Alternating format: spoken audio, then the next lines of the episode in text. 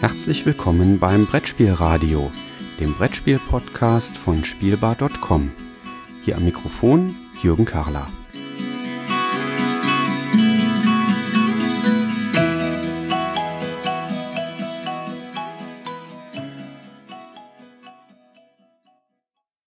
Heute soll es mal ein ganz neues Format hier im Brettspielradio geben. Ich möchte nämlich jetzt, nachdem die Messe einige Wochen ins Land gezogen ist, mal meine Ersteindrücke von einigen Spielen darstellen. Dabei direkt zu Beginn ganz klar der Hinweis, bei den meisten Spielen haben wir zwei, drei Partien gespielt. Ganz selten auch mal, dass ich eine Partie von dem Spiel nur gespielt habe. Insofern muss man das tatsächlich als Ersteindruck ganz klar aufnehmen. Das sind keine Rezensionen, die nach einer deutlich größeren Anzahl von Spielen tatsächlich erst zustande kämen. Also ganz einfach Darstellung des Spielgefühls, kurze Erläuterung der Spiele. Das soll jetzt hier im Folgenden stattfinden. Ja, eines der ersten Spiele, die wir nach der Messe gespielt haben, war das Spiel Photosynthesis von Blue Orange.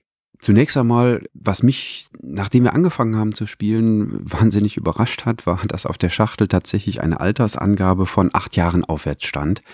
Man muss ganz klar sehen, das Spiel ist ein knallhartes Optimierungsspiel.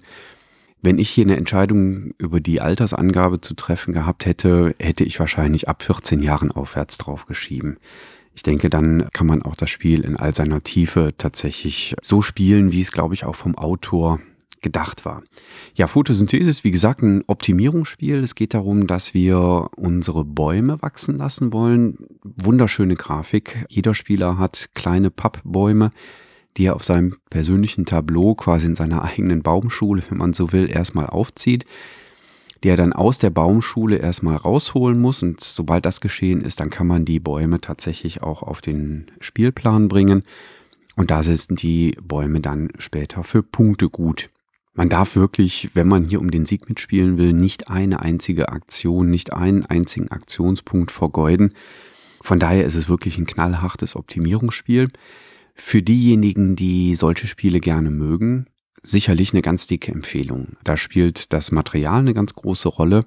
Die Grafik ist äh, einfach wunderschön. Auf der Messe haben wir ganz viele Leute gesehen, die den Karton in den Einkaufstaschen drin haben. Wenn man dann gefragt hat, und hast du mal angespielt? Ähm, wieso hast du es gekauft? Kam ganz oft als Antwort, nee, angespielt haben wir es nicht, aber äh, guck mal, die Grafik, die ist so toll, ähm, das mussten wir einfach kaufen. Also nach einer Partie würde ich sagen, ja, super Spiel.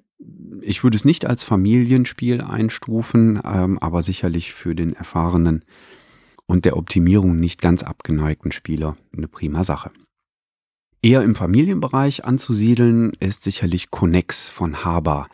Ein Spiel, wo es durchaus auch auf die Größe des Spieltisches ähm, ankommt. Hier legen wir Karten auf den Tisch und zwar immer überlappend mit bereits vorher schon angelegten Karten. Das heißt, die Auslage verbreitert sich immer groß. Die einzelnen Karten legen wirklich mit einer Ecke immer auf einer vorhergehenden Karte. Und durch das Kartenanlegen bekommen wir Punkte. Diese Punkte sind den Karten zu entnehmen. Ein ganz locker, fluffiges Spiel, was in, ja, vielleicht 12 bis 15 Minuten locker gespielt ist, inklusive Erklärung schon. Hat einen ausreichend gut tarierten Glücksfaktor mit drin durch das Ziehen der Karten. Manchmal darf man auch würfeln, wenn Karten eine Würfelaktion auch gleichzeitig auslösen wunderbar passend. Ähm, Gerade für Familien und Gelegenheitsspieler sicherlich eine, ein ganz tolles äh, kleines Ding. Es ähm, hat mich vom Spielgefühl her an Rocks ebenfalls von Haber erinnert, was ähnlich vom Spielgefühl her ähm, rüberkam. Jetzt nicht von der Art des Spiels, sondern so von äh, der Freude, die man beim Spielen empfindet. Und ja, wie gesagt, von uns sicherlich eine Empfehlung, eins der Spiele, die wir schon vergleichsweise häufig nach der Messe gespielt haben. Häufig auf den Tisch kam auch Istanbul das Würfelspiel. Wer da die alten Podcast-Folgen verfolgt hat, weiß, dass ich das schon als einen äh, der Tipps schon vor der Messe gehandelt habe. Das bestätigt sich bei uns in den Runden. Also ich habe mittlerweile das äh, Ente Exemplar davon äh, bei meinem Online-Händler geordert weil meine Mitspieler äh, der Reihe nach gesagt haben, oh, äh, ich hätte das auch gerne, äh, kann ich nicht das hier direkt behalten? Du bestellst doch sowieso bald wieder, dann bestell dir doch ein neues mit und zack, war ich mein Spiel direkt schon wieder los. Ja, bei Istanbul geht's, äh, Istanbul dem Würfelspiel, ähm, geht's, und das ist der, äh, die Verbindung zum Istanbul, dem großen äh, Kennerspiel, geht es darum, dass wir Rubine einsammeln wollen. Ähm, es ist letztlich ein Wettlauf, wenn man so möchte. Wer als erstes gegebene Anzahl an Rubinen eingesammelt hat, gewinnt. Man muss halt nur immer abwägen, was ich jetzt gerade ähm, taktisch sinnvoll tue. Ähm, ist die Auslage an Plättchen, die ich mir über Würfel erarbeiten kann, gerade so gut, dass es sinnvoll ist, in Plättchen zu investieren und damit meine Maschine quasi aufzubauen? Oder ist die Plättchenauslage gar nicht so passend zu dem, was ich denn schon an Ressourcen vorliegen habe, so dass es jetzt gegebenenfalls sinnvoll sein könnte, sofort irgendwo Rubine einzusammeln? Die kurze Spieldauer trägt wunderbar über das, äh, ja, über die gesamte Spieldauer äh, ist das ganze Ding spannend. Man schielt immer, oh, die anderen, die brauchen nur noch einen Rubin. Ich brauche noch zwei, aber wenn ich jetzt einen ganz großen Sprung schaffe, dann schaffe ich die vielleicht ganz schnell einzusammeln. Und das macht die ganze Sache wirklich äh, sehr, sehr spannend. Also auch da definitiv Daumen hoch. Im gleichen Vertrieb, aber anderer Verlag, äh, Azul von Plan B Games, auch das ist nach der Messe schon an ganz, ganz vielen Stellen als Tipp gehandelt. Ich sammle mir, ja, im Spiel sind es Fliesen ein. Im Spiel das Material sind wunderbare Kunststoffsteine, die ich einsammle, bringe die auf mein Tableau. Auf meinem Tableau kann ich die dann ähm, später verschieben, quasi an die Wand, wo die dann dran gefliest werden. Und je nachdem, wie geschickt ich da mit dem Fliesen vorangehe, also dass ich passende Fliesen nebeneinander lege und dann einfach geschickt sammle, bekomme ich eben Punkte.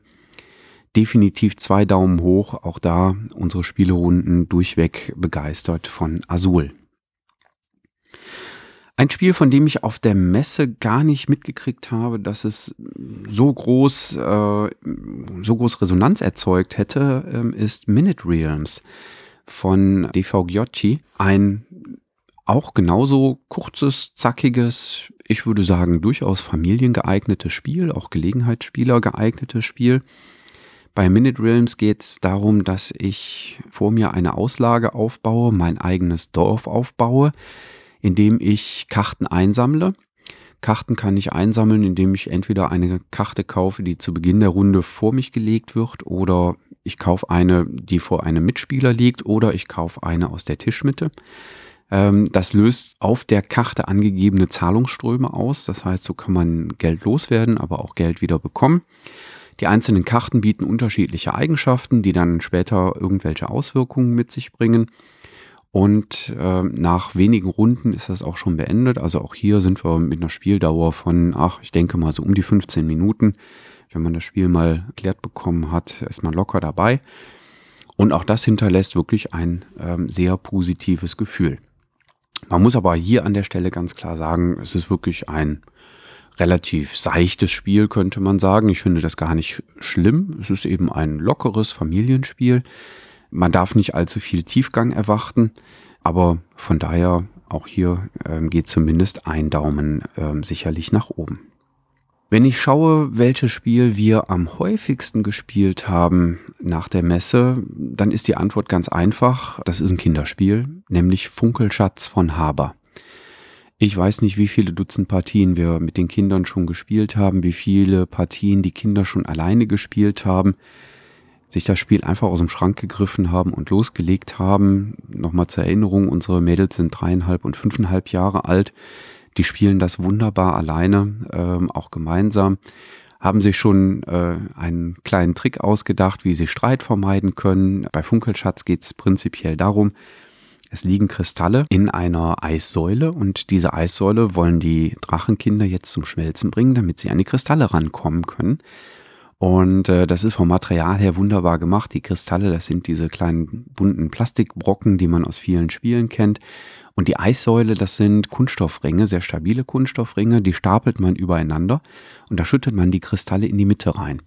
Und jetzt wird reihum immer einer der, eines der Kinder oder Erwachsenen, weil ich muss zugeben, uns Erwachsenen macht es genauso viel Spaß, ist jetzt an der Reihe und darf einen dieser Kunststoffringe hochheben. Dadurch purzeln Kristalle runter Deswegen gibt es vor dem Hochheben eine Auswahlrunde, nämlich jeder Mitspieler darf sich reihum ein ähm, entsprechend farbliches Plättchen nehmen und darf dann, wenn die Kristalle runtergefallen sind, nach dem Ring hochheben, genau alle diese Edelsteine dieser Farbe einsammeln und gewonnen hat bei Spielende, wer dann insgesamt die meisten Kristalle eingesammelt hat.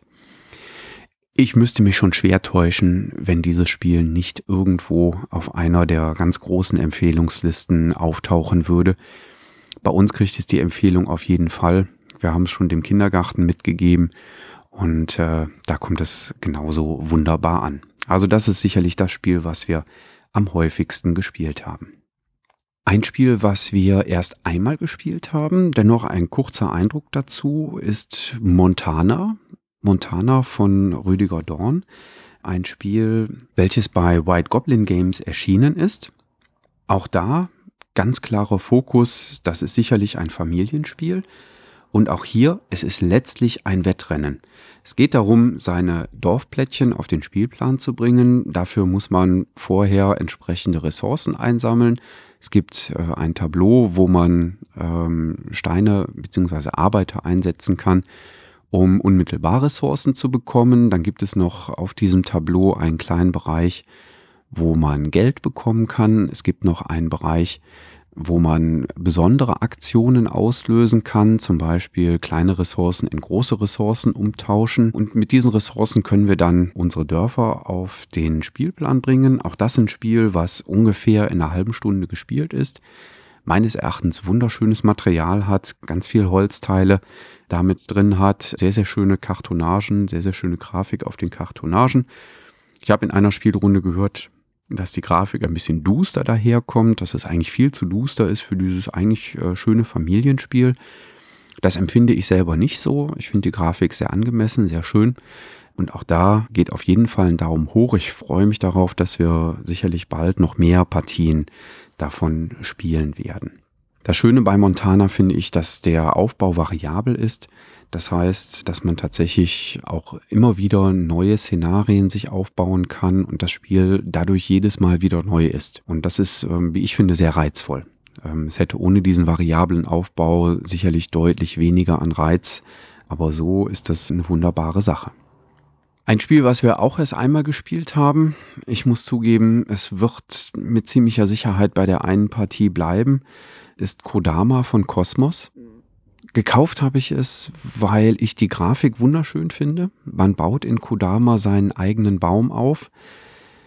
Bei uns war dieser Teil des Baumaufbauens noch ja, ganz nett. Was ein bisschen unschön war in der Partie, wir hatten alle sehr ähnliche Wertungskarten.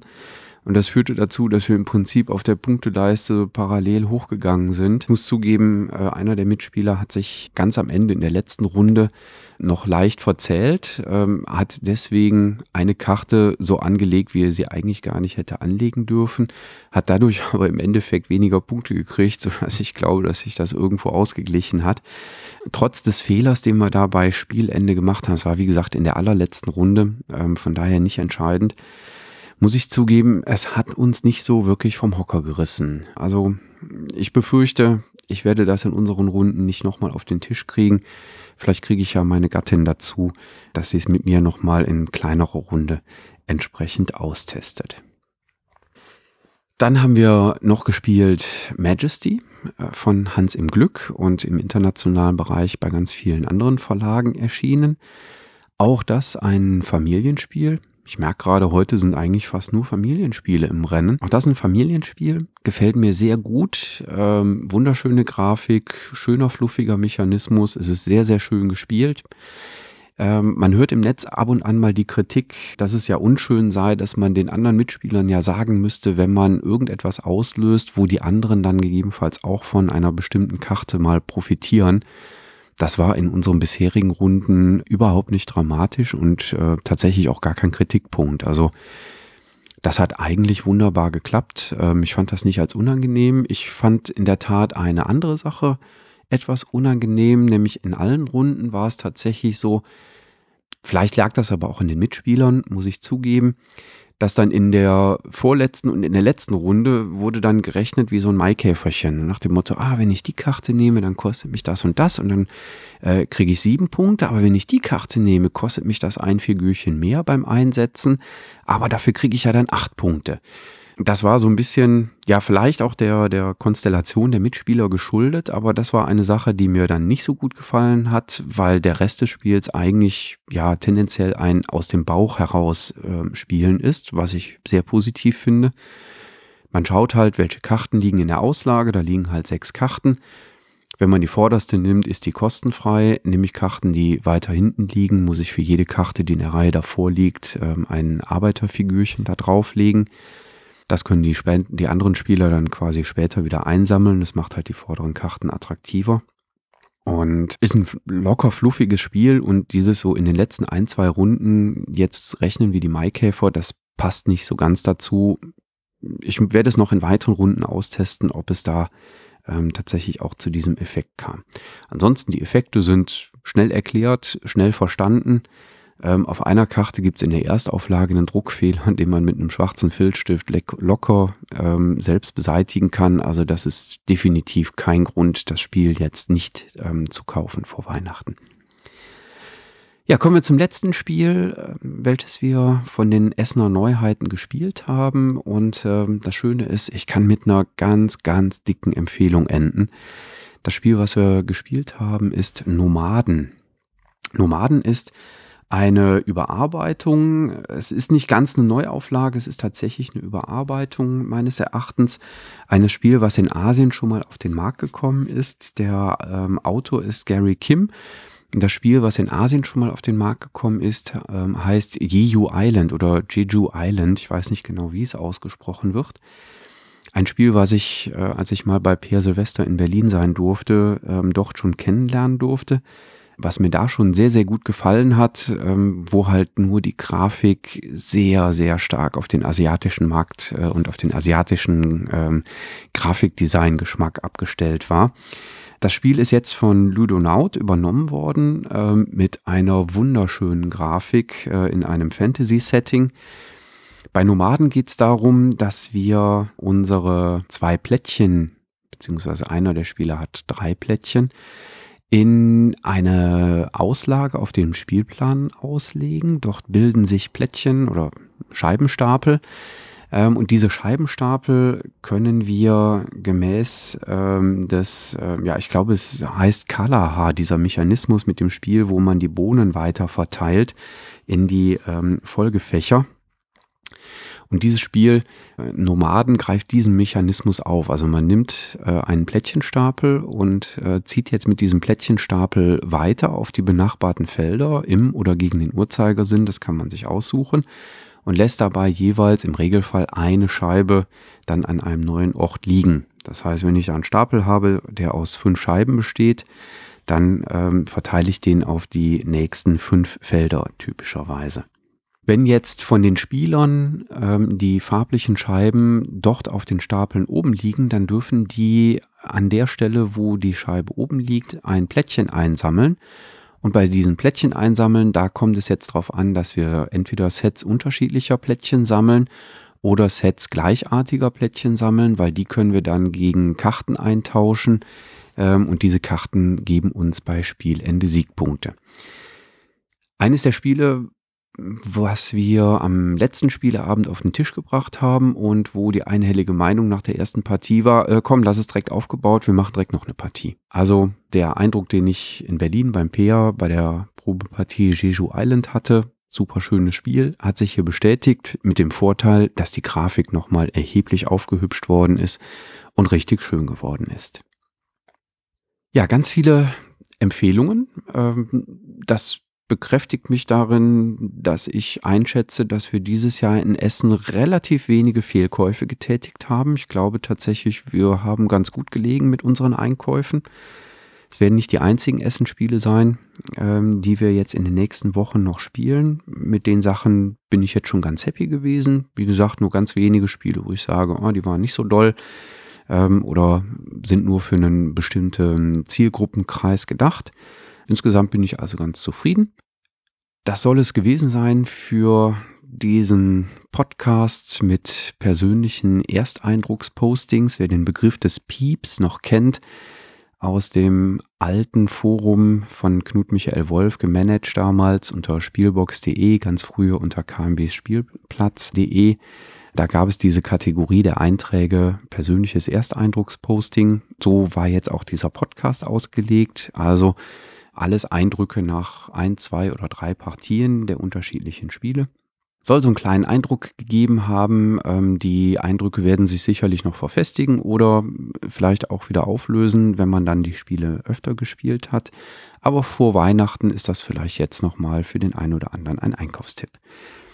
Dann danke ich für die Aufmerksamkeit bis hier. Das war jetzt mit Abstand der längste Podcast ähm, aus der Reihe. Wir sind tatsächlich über 20 Minuten hinausgeschossen. Ich würde mich über Feedback zu diesem Podcast, aber auch zu anderen Podcasts sehr freuen. Ähm, bislang ist das Feedback tatsächlich sehr begrenzt. Ähm, wie gesagt, ich freue mich, wenn die Hörer auch einmal Feedback geben, sagen, was ihnen gefällt, was ihnen nicht gefällt. Freue mich auf jeden Fall schon auf die nächste Ausgabe und sage bis dahin.